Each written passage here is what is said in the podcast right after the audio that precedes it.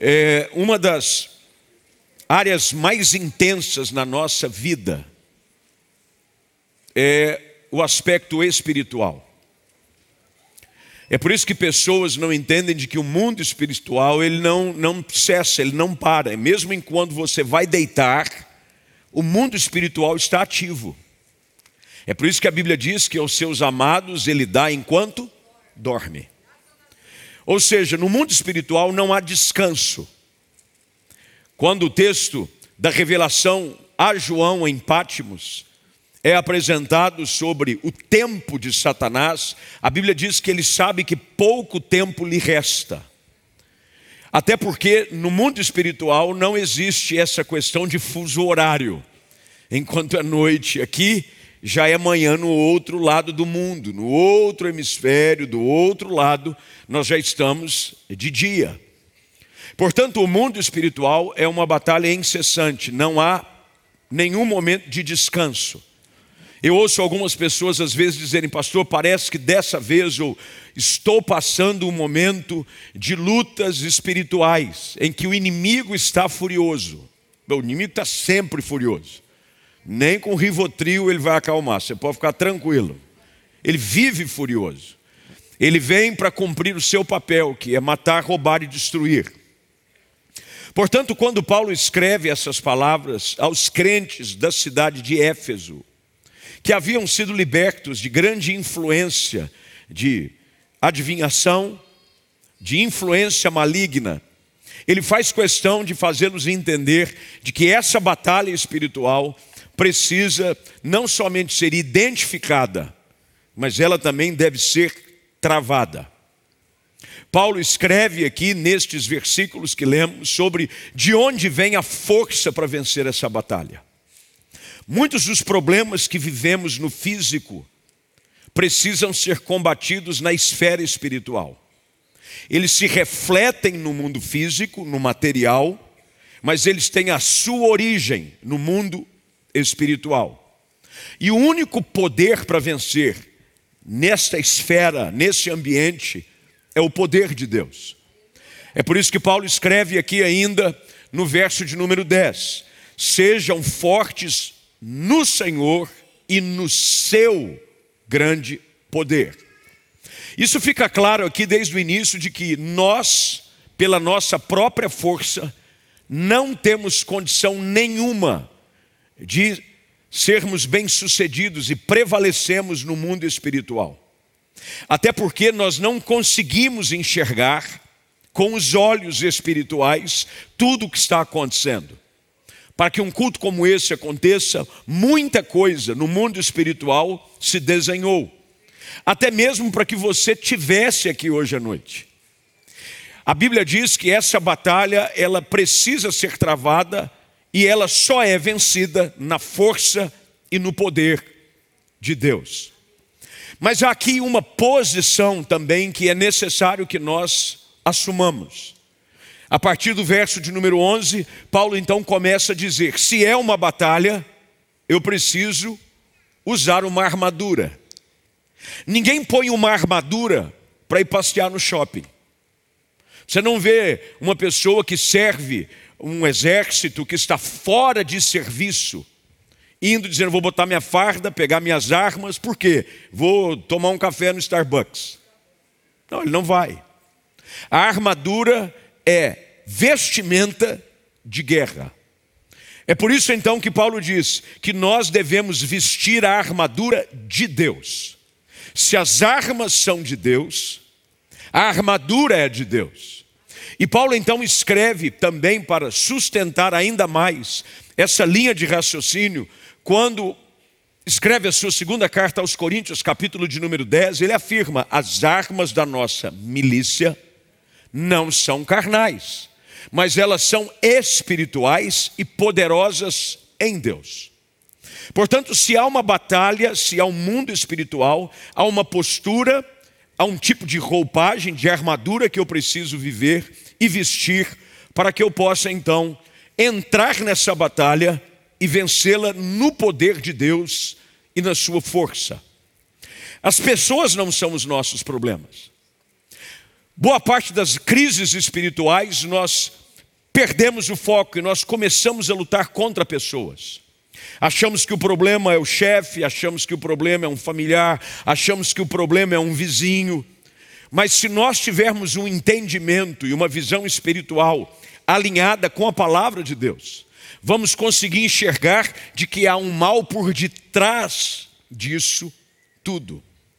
Eu sei que é muito mais fácil nós sentirmos, vermos e tocarmos as coisas naturais, porque nós somos dotados daquilo que conhecemos como os cinco sentidos. E o diabo sabe disso, que as nossas percepções humanas, elas são mais sensíveis do que as nossas percepções espirituais. Um grande exemplo disso é quando Eliseu está num lugar sendo ameaçado pelo rei do exército inimigo, e o seu moço está assustado porque diz: agora a situação está perdida. Ele está vendo com os olhos naturais, carnais. Aí então o profeta diz: Senhor, peço-lhe que abra-lhe os olhos, para que ele veja. Bem, ele estava enxergando, ele estava vendo o exército inimigo, ele via os soldados cercando o lugar onde ele estava. Que tipo de visão então que o profeta está rogando a Deus que abra nos olhos do seu servo? São os olhos espirituais. Ele diz: Eu quero que o Senhor abra os olhos dele para que ele veja que mais são os que são por nós dos que os que estão contra nós. É por isso que Salmo capítulo 34 afirma de que o anjo do Senhor, ele se acampa ao redor daqueles que o temem e os guarda e os livra. Isso quer dizer de que cada um de nós aqui está sendo servido por anjos.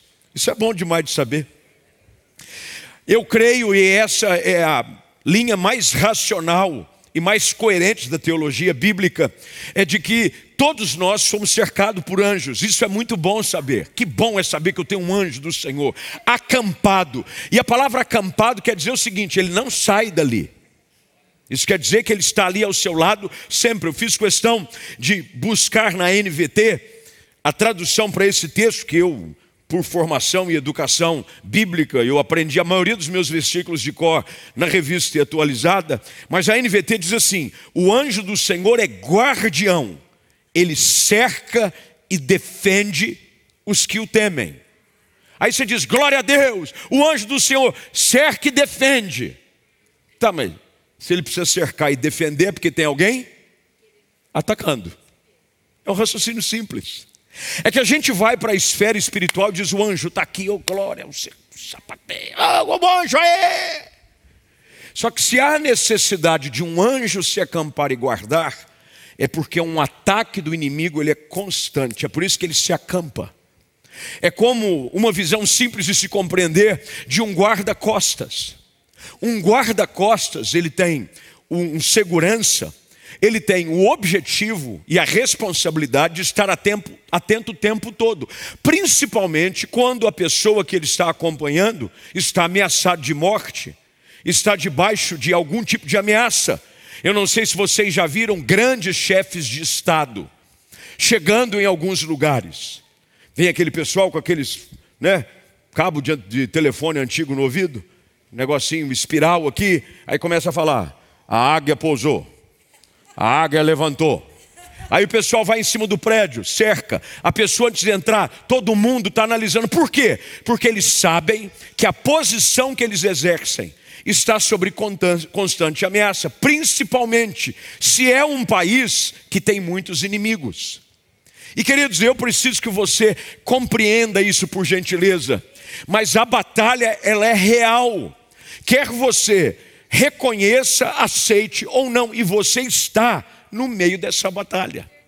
É por isso que eu preciso aprender ao que fazer diante das crises, nas questões espirituais, de receber entendimento, revelação e conhecimento na palavra, para que você não seja pego de surpresa por aí e se torne vítima constante daquilo que Paulo, agora, voltando ao texto que nós partimos e usamos nessa noite, que você não caia naquilo que Paulo chama de estratégias do diabo.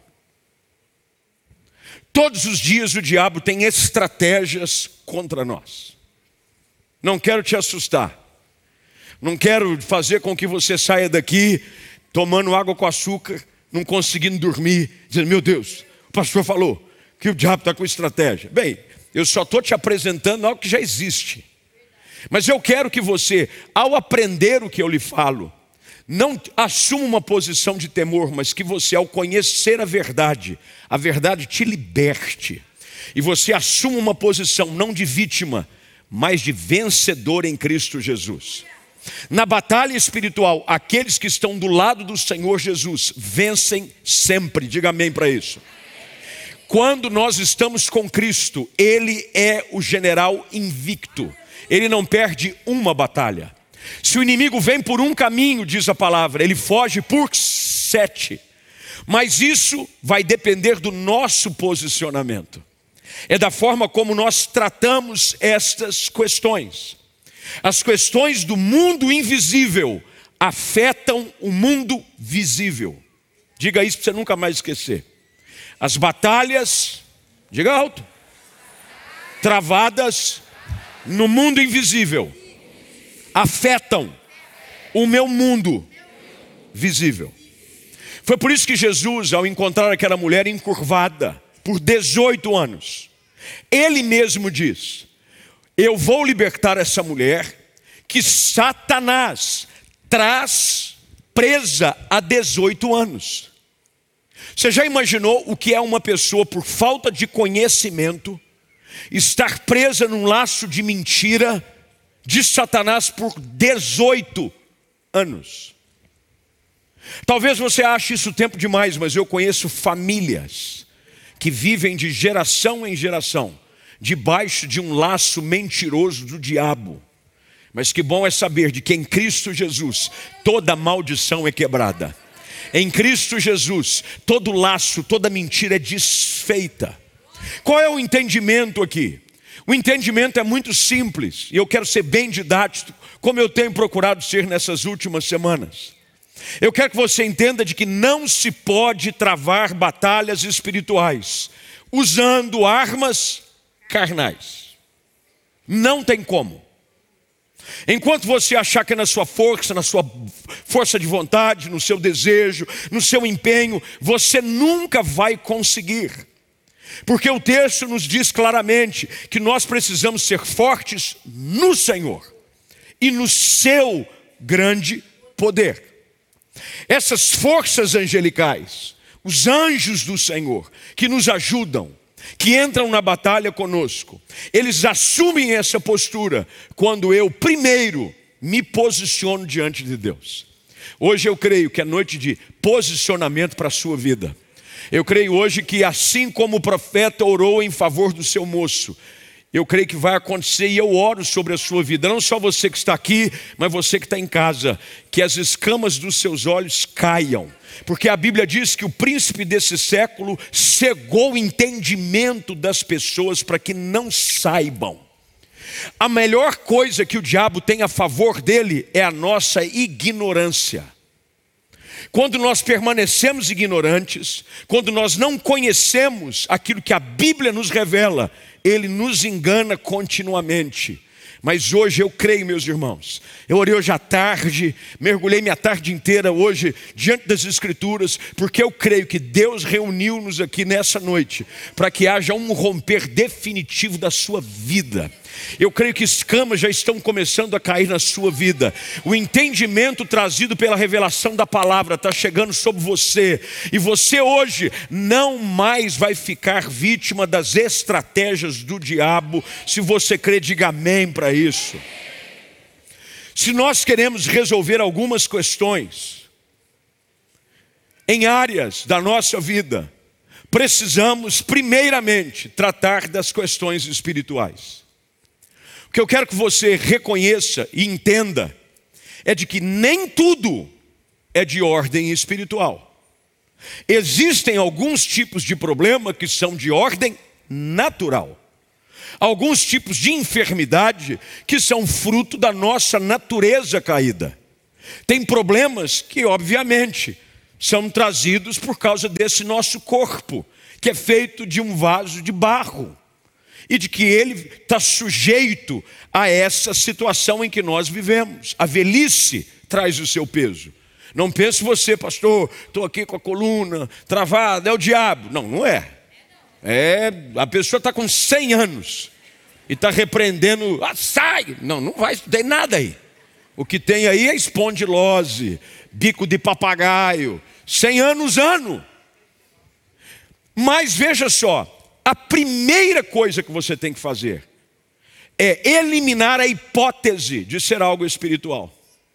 Eu não sei se você já fez algum tipo de tratamento, e hoje em dia os médicos gostam muito de abordar eliminação de hipóteses. Aí ele diz assim: primeiro pode ser isso, vamos fazer esse exame. Não é.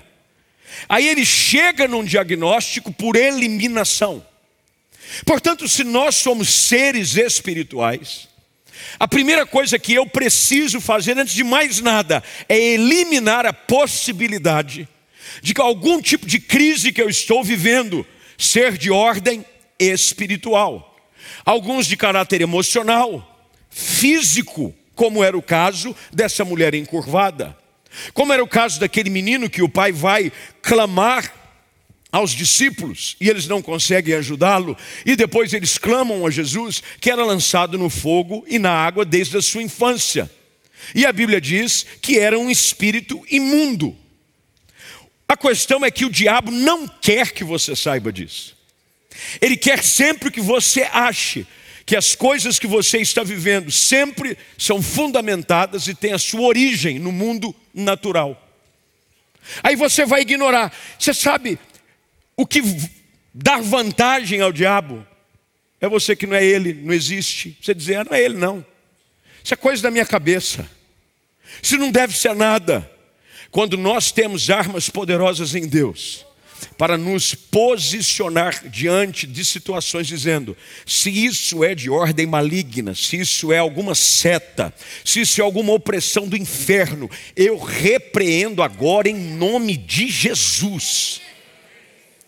Essa deve ser a sua primeira atitude diante de situações. Você tem que pedir para que Deus te ajude a enxergar o mundo espiritual da melhor forma possível. O diabo usa estratégias, metodologias.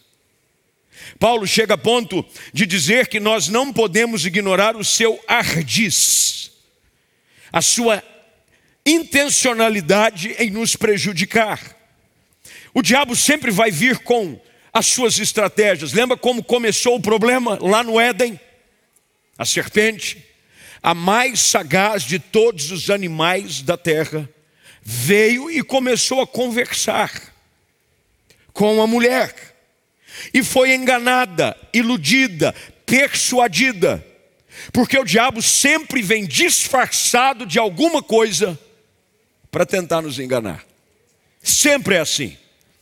A palavra de Deus afirma de que Satanás, ele se transveste até mesmo de anjo de luz para enganar algumas pessoas.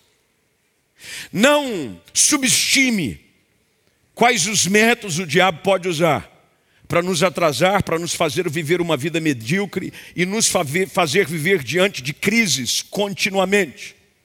Talvez um dos exemplos mais fáceis de se aplicar é o que está em Josué capítulo 9, versículos 4 e 5.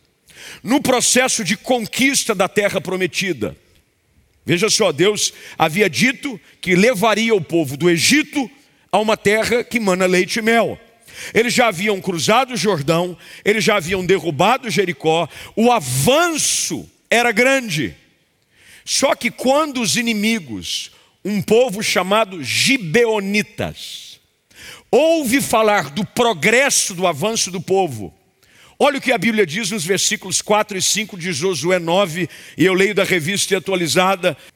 Os gibeonitas usaram de estratagema, estratagema é estratégia, é ardiz, e foram e se fingiram embaixadores, levaram sacos velhos sobre os seus jumentos, odres de vinho, velhos, rotos e consertados, e nos pés sandálias velhas e remendadas, e roupas velhas sobre si, e todo pão que traziam para o caminho era seco e bolorento. Qual o problema aqui? É de que eles não eram uma nação vizinha, eles seriam a próxima nação a ser conquistada. Mas eles usam de uma estratégia para enganar Josué. E sabe o que acontece?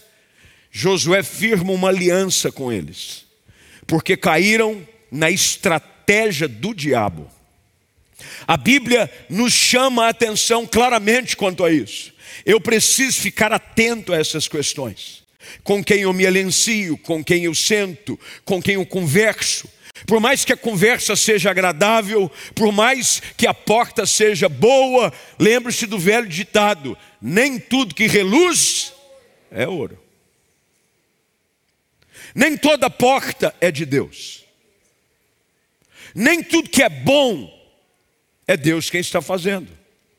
Existem curas espirituais, vocês já viram isso? A pessoa que o próprio diabo põe a doença e ele tira para enganar outras pessoas. Meu irmão, o diabo é um anjo caído. Não subestime o seu poder de estratégia. O diabo e os seus demônios tentam usar de todos os tipos de estratégia para conseguir uma coisa só, que é o que ele precisa para encontrar meios de destruir e atrasar a nossa vida. Você sabe qual é? Permissão da nossa parte. O único poder que o diabo e os demônios têm é aquele que nós concedemos a eles. O diabo não tem poder sobre a vida de alguém que o resiste. A Bíblia diz: resisti ao diabo e ele fugirá de vós. O problema é de que nós damos concessão ao diabo por um caminho chamado pecado e desobediência. É por isso que João escreve na sua primeira carta, capítulo 5, verso de número 18: Sabemos que todo aquele que é nascido de Deus não vive em pecado, antes aquele com A maiúsculo, que se refere a Jesus Cristo, aquele que nasceu de Deus, o guarda, e o maligno não lhe toca. É por isso que crente não tem que ter medo de Satanás, não tem medo de diabo. Quem tem que ter medo é o diabo de crente. Agora, quando você não se posiciona corretamente, você dá legalidade, você entra em acordo, você entra no, na estratégia dele. Você aceita e dá permissão com que ele venha com a sua mentira dizer: você é um alcoólatra, você é um depressivo, você não é homem, você é mulher. Você não é mulher, você é homem. Você fica ouvindo dizendo: você é um viciado. E você vai aceitando, você vai dando permissão, permissão, para com que a mentira do diabo encontre espaço no seu coração. Algumas pessoas, quando me perguntam, e querem saber sobre coisas simples da batalha espiritual. Gente, gente nova, recém-convertida, recém-nascido na fé.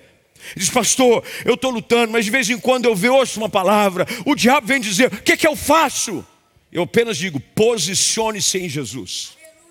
Posicione-se em Jesus. Você é nova criatura.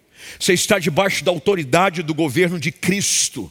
E quando o diabo vir dizer alguma coisa ou querer te convencer de alguma estratégia, você diz: você é mentiroso e você foi vencido no Calvário pelo poder de Jesus que me comprou, me salvou e me libertou. Você precisa aprender isso. O diabo já sabe que é derrotado, ele já sabe, a história dele já está escrita. Se você pegar as Escrituras, o desfecho dele já está escrito. E o desfecho também de quem está em Cristo já está escrito também. Você precisa apenas se posicionar espiritualmente. Quem está em Cristo viverá para sempre como vencedor, porque nós somos mais do que vencedores por meio daqueles, daquele que nos amou. Eu apenas preciso me posicionar. Paulo, quando escreve aos Colossenses, capítulo 2, verso de número 15, ele afirma aquilo que Jesus já fez. Ele despojou os principados e potestades. Veja, ele não vai despojar, não está no futuro. Cristo vai vencer o poder das trevas. Lá não, ele já venceu. ele já despojou principados e potestade e publicamente os expôs ao desprezo, triunfando neles na cruz.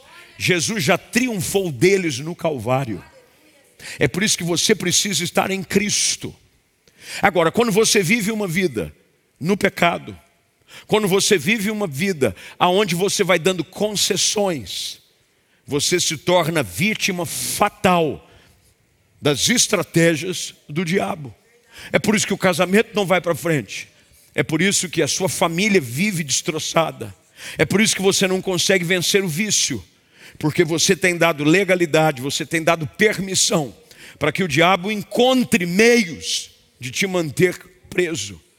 É por isso que, se o Filho nos liberta, nós somos livres. É para isso que se manifestou o Filho de Deus, diz as Escrituras, para destruir as obras do diabo.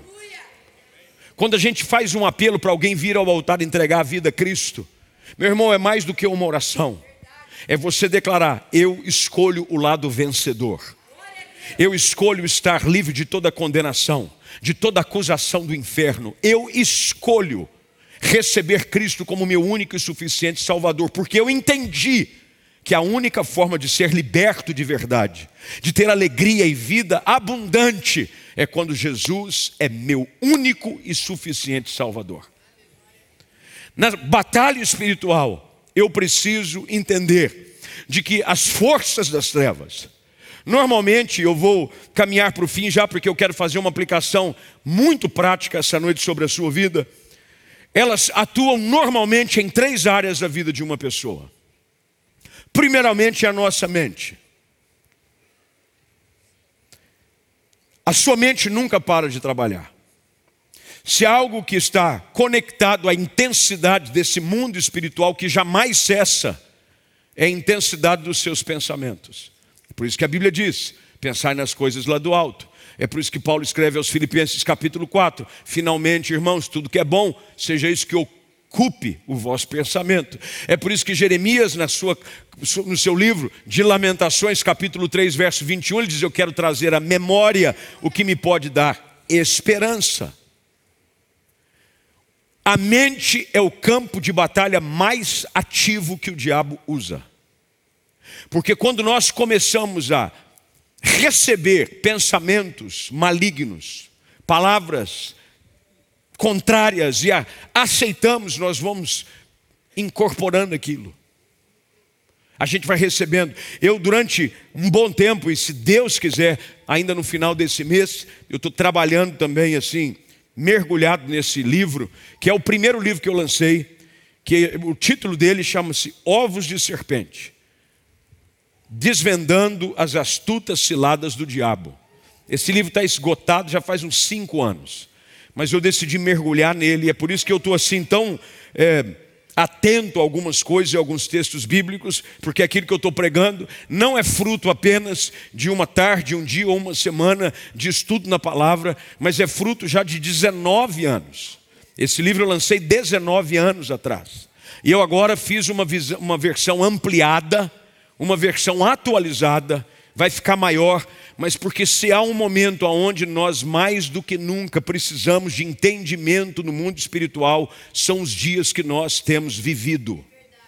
Há um levante voraz das trevas, talvez sem precedente na história moderna do mundo, contra a igreja do Senhor, contra a sua vida.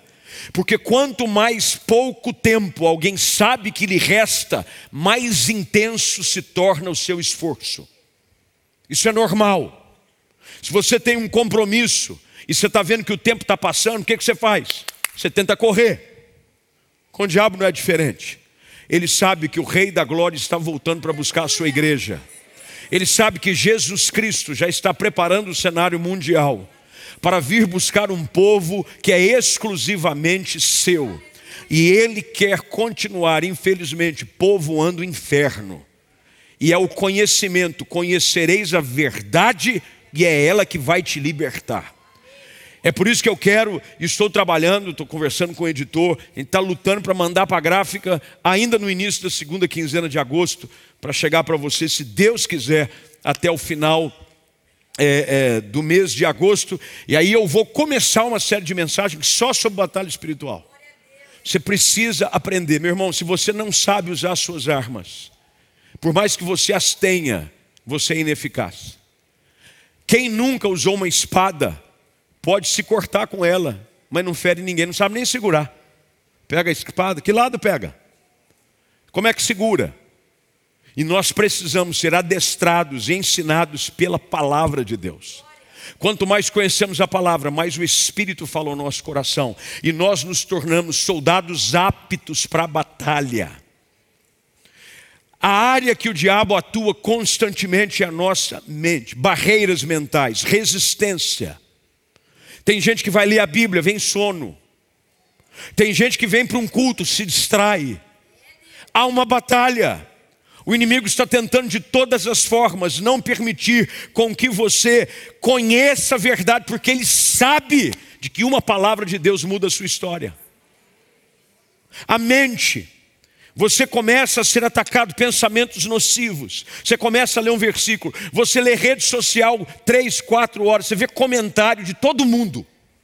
Você entra num comentário e fica, olha o comentário, vi comentário, vi comentário. Você não consegue ler um versículo, você distrai. Isso não é por acaso. Ah, pastor, eu sofro de dislexia, eu tenho TDAH. Ah, mas para ler comentário não tem. Só para ler a Bíblia. Eu não estou dizendo que há pessoas que não tenham isso, existe a patologia. O que eu estou falando é que você precisa tratar por eliminação. Se há um problema espiritual, quando você lê a Bíblia, você tem que dizer: Senhor, eu levo cativo a Ti agora todo o meu pensamento.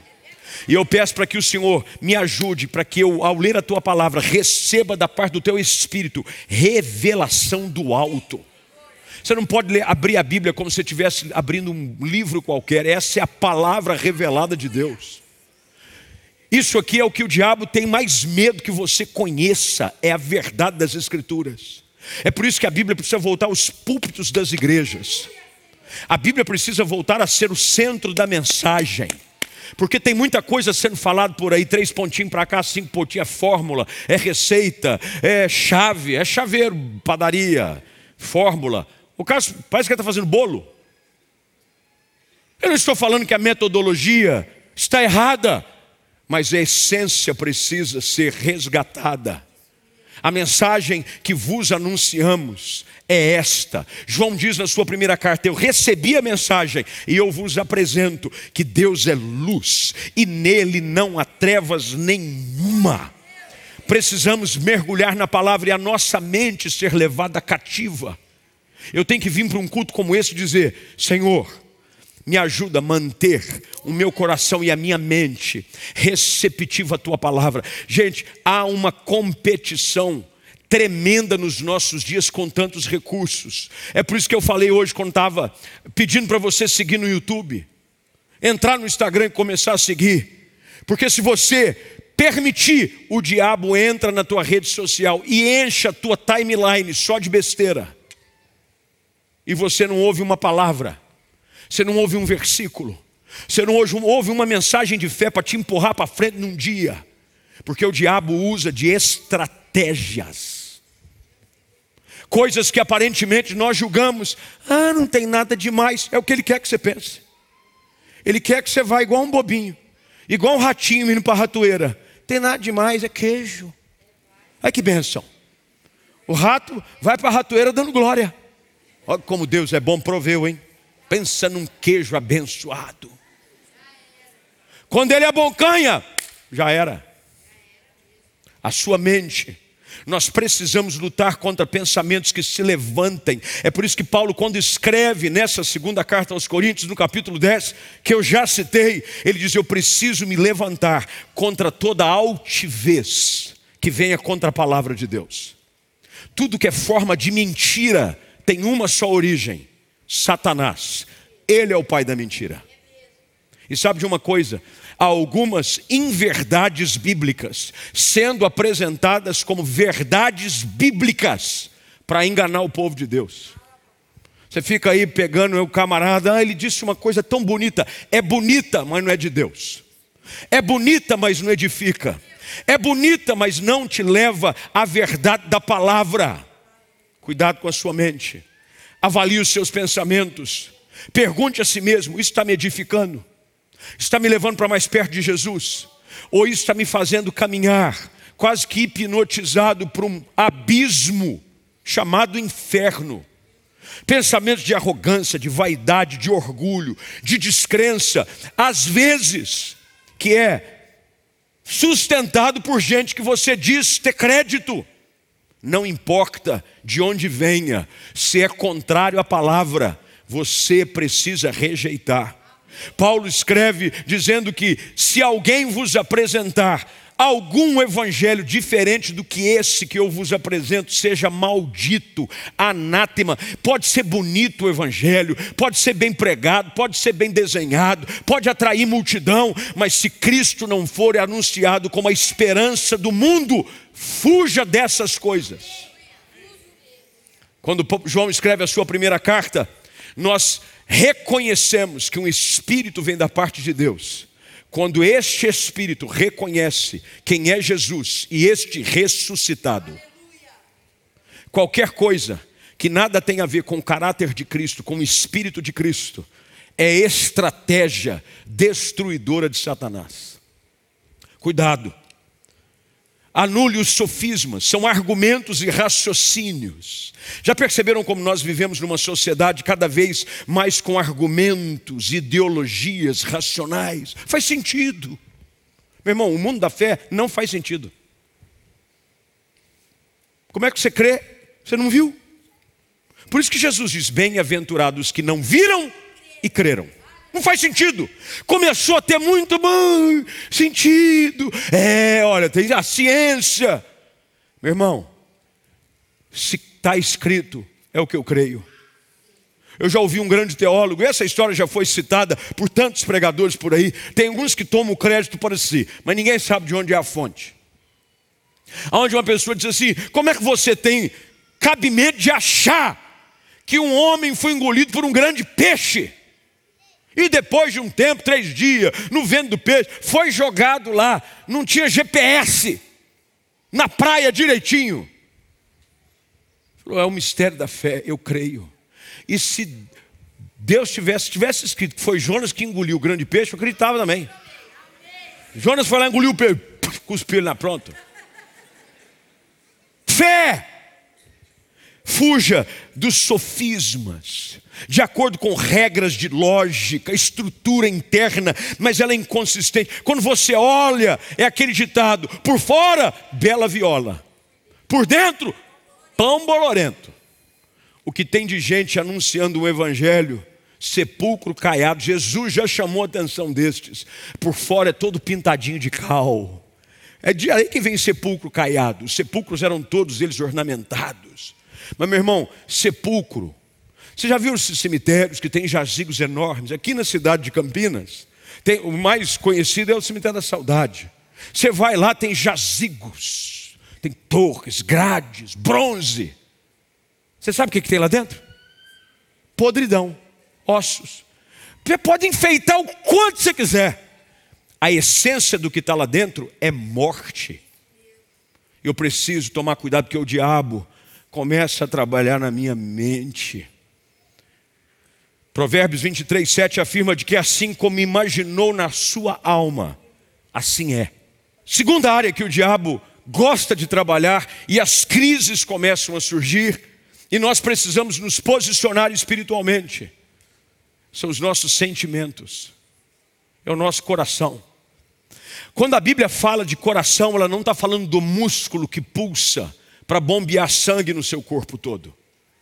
A Bíblia está falando sobre sentimentos e emoções, atitudes erradas. Jesus diz que é do coração do homem que procedem os maus desígnios, sentimentos. O diabo começa a colocar sentimentos de amargura, de raiva, de ira, de ódio. Você quer matar e você não consegue explicar de onde vem aquilo. Aquele é um espírito demoníaco que vem enchendo o seu coração de sentimentos contrários à pessoa de Cristo. E você começa a produzir isso, uma raiz de amargura, que o autor aos Hebreus diz que quando ela encontra profundidade, raiz, ela te afasta de Deus. O diabo quer te afastar de Deus com estratégias, sentimentos. E sabe o que é? Normalmente ele vai fundamentar os sentimentos. Você tem todo o direito de sentir isso. Afinal de contas, olha o que fizeram. Você tem todo o direito de se sentir assim, você vai dando permissão para que esse sentimento seja cultivado no teu coração. Você vai molhando ele, você vai adubando ele. Nossas emoções são traiçoeiras. Traiçoeiras, e o diabo sabe que por sermos seres emocionais, ele vai usar a emoção contra nós. É por isso que nós devemos levar tudo aos pés de Cristo. Precisamos estar emocionalmente curados. Todo sentimento que está no nosso coração, qualquer emoção que não tem a marca de Cristo, precisa ser lançado por terra. Não é à toa que o texto de Provérbios 4, 23, no qual você já deve ter citado e falado algumas vezes, impacta a vida de muita gente. A Bíblia diz assim: sobre tudo que se deve guardar, guarda o coração, é dele que procedem as fontes da vida. Isso quer dizer, fonte é o que dá vida. Uma terra é valorizada quando ela tem nascentes, quando ela tem fontes. Uma cidade, aliás, cidades eram construídas ao redor de grandes fontes, de grandes rios. Se a sua fonte for ruim, contaminada por sentimentos malignos, você transformará a sua vida toda no inferno. Último lugar, fica de pé para a gente acabar. além da sua mente, além do seu coração, naturalmente. Porque há um, um pensamento filosófico que diz: penso, logo existo. Só que Jesus vai além, ele diz que é da boca do homem que você conhece o que está no seu. Por quê? O que sai da boca,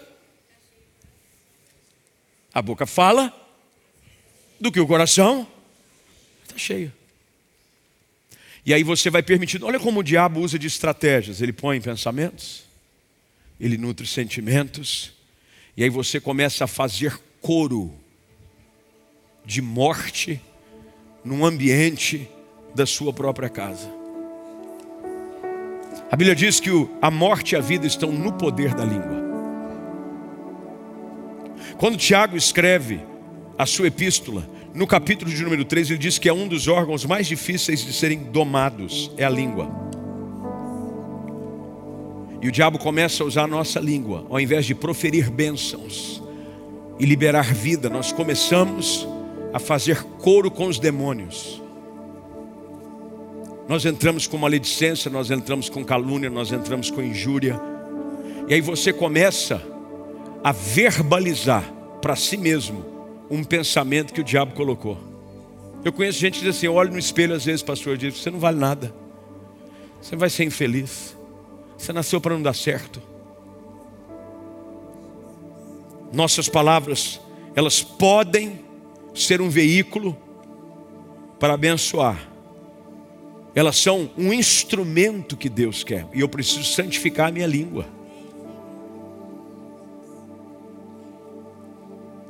Aí você quer dar detalhes sobre o que você está falando? Não, não estou falando mal, é só um comentário.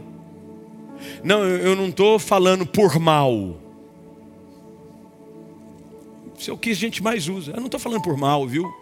É que eu, eu, é só uma coisa que eu queria dizer. E a gente começa a entrar na estratégia do diabo criar um ambiente com palavras de morte. Salmista no Salmo 141, verso de número 13, ele diz: Põe guarda, Senhor, a minha boca, vigia os meus lábios. Você hoje precisa dizer, Senhor, que a minha mente, o meu coração, os meus lábios sejam santificados na tua presença. Um salmo que eu cito todos os dias. Todos os dias. Eu saio de casa, eu entro no carro, quando eu vou ter qualquer tipo de convívio externo, antes de mais nada, eu cito o Salmo 19, versículo 14, que as palavras dos meus lábios e o meditar do meu coração sejam agradáveis a Ti, rocha minha e redentor meu. Hoje à noite eu creio que Deus nos trouxe aqui para que nós tenhamos os nossos olhos abertos. Você não nasceu para viver debaixo do engano das trevas. Você nasceu aqui para conhecer a verdade e você foi colocado aqui para isso. Deus hoje quer que você entenda que enquanto você estiver no pecado, enquanto você estiver dando permissão na sua vida, pelas suas desobediências, pelos teus atos voluntários, você sabe qual é a verdade, mas você escolhe a mentira. Você está fazendo coisas que você sabe que nada tem de Deus, mas você continua insistindo. Você está preso numa estratégia demoníaca. Mas hoje eu faço menção da palavra de Deus sobre a nossa vida. E assim como Paulo disse aos Efésios, uma palavra final para a gente antes de ir embora sejam fortes no Senhor e no seu grande poder. Quem vai te ajudar a romper com os grilhões que te prendem não é a sua força de vontade, é o poder de Cristo Jesus, é a autoridade do seu nome. Portanto, você agora vai fechar os seus olhos, vai curvar sua cabeça, por favor. E eu quero orar com você, você que chegou aqui hoje à noite. E você entendeu claramente, porque hoje os olhos do seu entendimento espiritual foram abertos pela palavra de Deus. E você hoje quer se posicionar em Cristo, como alguém livre e liberto. Você está dizendo, não, eu entendi. Que somente se Jesus me libertar é que eu vou ser livre. Somente debaixo da autoridade da palavra de Deus é que eu não vou mais ficar agora preso nas artimanhas do maligno. Eu quero eu quero ser perdoado, eu quero viver uma vida nova com Jesus. Eu não quero mais que o diabo fique enganando, me persuadindo, me convencendo com as suas mentiras em casa, na minha família, no meu trabalho. Hoje eu conheço a verdade, ela me liberta. Se você é uma dessas pessoas e você quer hoje receber a bênção de uma nova vida, você quer vir para o lado do vencedor, Cristo Jesus, garantindo perdão para os seus pecados, assumindo uma postura de escolhas novas, de pureza e santidade. Se você é uma dessas pessoas, vai pedir licença no seu lugar, mas é já, o nosso tempo já estourou. O diabo vai tentar te segurar, o diabo vai tentar dizer que não é para você, vai tentar tacar sua mente dizendo: Imagina, você vai lá na frente fazer o quê? Não esqueça do que eu te disse hoje à noite, você que está em casa do mesmo jeito. Lembre-se que ele usa de estratégia, mas se o Espírito de Deus falou ao seu coração, você não vai ficar no seu lugar, você vai pedir licença agora, você vai vir aqui na firma, é já. Você não vai esperar ninguém sair, é você. Deus falou com você. Hoje é noite de libertação. Hoje é noite de vitória no mundo espiritual em seu favor. Você vai vir para cá agora, mas é já. É já. É já. Hoje nós quebramos toda mentira, anulamos toda sentença de morte contra a sua vida e nós, pela verdade das Escrituras, anunciamos que você está livre. Teu casamento, essa doença que ninguém consegue achar diagnóstico. Esse sentimento que, por mais que você tome remédios, você não consegue, porque existem situações de depressão, de ansiedade, que são patológicas, mas você toma remédio, toma e não melhora. Você vive preso em espírito de pânico. Hoje nós anulamos toda sentença contra a sua vida em nome de Jesus. Mas você vai vir aqui para frente. Você que está em casa, aí é o teu campo de batalha. No poder de Deus. Fortalecei-vos no Senhor e na força do seu poder Fortalecei-vos no Senhor, não é na tua força, é no poder do Senhor Jesus. É Ele quem expôs ao desprezo todo principado, toda potestade, aquilo que te aprisiona, esse medo, essa, essa, esse pavor noturno. Deus tem falado muito ao meu coração nessa hora. Tem gente presa em pavor noturno aqui. Isso nada mais é do que um laço do inferno E você precisa hoje vir a esse lugar, vir aqui à frente. Cristo te liberta hoje à noite. Mas você vem para cá, gente em casa, tem gente que não vem para a igreja com medo, não sai de casa desde que começou a pandemia. Você está totalmente amordaçado por este espírito demoníaco. Mas agora Deus dá ordem aos seus anjos a teu respeito neste lugar. E há uma batalha acontecendo em nome de Jesus pela fé. Se você assumir uma posição de crer, Deus te liberta agora, pelo poder e autoridade de Cristo, por aquilo que foi realizado na cruz do Calvário. Eu declaro que toda estratégia diabólica na sua vida está sendo anulada, cancelada, no nome de Jesus. Eu declaro sobre a sua vida que um novo tempo está vindo tem gente que fica usando e o diabo está convencendo. Você é fruto de uma família que continuamente vive. Isso é um histórico. Meu avô foi assim, o meu pai foi assim. Isso é fruto do pecado, da desobediência que eles escolheram. Você não precisa continuar debaixo dessa sentença mentirosa. Em Cristo tudo se faz novo. Em você começa uma geração de bênçãos por causa da sua postura em Jesus, os teus filhos serão benditos, os teus netos serão benditos, toda a sua descendência será bendita, mas você precisa assumir hoje a verdade da palavra de Deus sobre a sua vida. Eu quero orar com você. Você que veio aqui hoje à noite, eu creio, eu creio, meus irmãos, Deus está abrindo os olhos do nosso entendimento. Você não vai mais viver escravo do engano, da mentira Satanás, o Senhor que te vê, Ele te repreende agora. Ele repreende todo pensamento, toda escravidão, todo sofisma, as fortalezas que você construiu na mente, em famílias. Nós agora, na autoridade do nome de Jesus, lançamos por terra e declaramos um novo tempo. Começa um novo tempo na sua vida, eu creio em nome de Jesus. Os teus melhores dias começam hoje à noite se prepara para viver numa terra aonde o filho te libertou, sem escravidão, sem jugo pesado. Hoje começa um tempo novo sobre a sua vida. Começa um tempo onde você foi tirado do império das trevas, de opressão, de morte, de condenação e foi transportado para o reino do Filho do seu amor. Você está agora debaixo da autoridade do príncipe da paz. Senhor, nessa noite nós fazemos menção do Teu nome, ó Jesus Cristo, e pelos benefícios do Calvário, não pela nossa força, mas pela autoridade que o Senhor concedeu a nós, como teus servos, como teus discípulos, nós nos levantamos contra toda a hoste do inferno contra principados que têm agido em famílias, em lugares, em empresas. Nós agora nos levantamos na autoridade do nome de Jesus e dizemos: batem retirada agora, agora.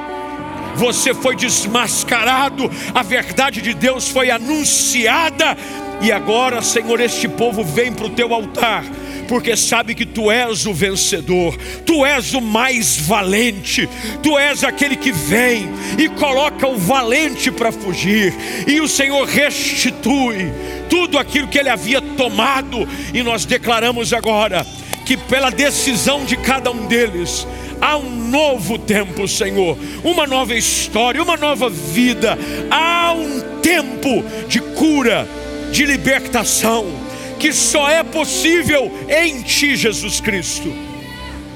Você que veio aqui, você que está em casa, eu quero que você repita uma oração comigo. Essa é a sua posição, você vai se posicionar em Deus. Não tenha medo.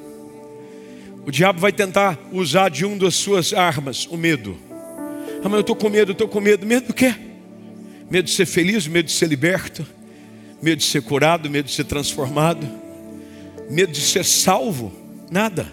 Ele está querendo dizer e te convencer do contrário. Mas nós fazemos hoje o uso da autoridade da palavra. E você vai repetir essa oração comigo, o mais alto que você puder, para que a sua oração hoje seja um testemunho da sua fé. para que toda obra do maligno caia por terra na sua vida. Você está preparado?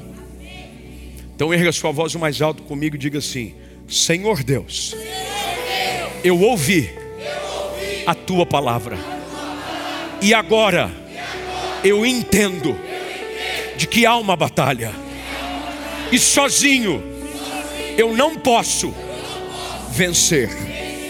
Hoje eu te peço, perdoa-me, salva-me, muda minha história. Ó oh Deus, eu confesso que Jesus Cristo é o Filho de Deus, que foi à cruz e morreu em meu lugar. Agora eu o recebo como meu Salvador. Digo não ao mundo, digo não ao pecado, digo sim a Jesus. Eu repreendo, pelo poder do nome de Jesus, todo pacto, toda aliança com as trevas, com o diabo e os demônios, no nome de Jesus. E eu confesso, eu sou teu, Jesus Cristo, no teu nome. Amém. Dá um aplauso ao Senhor.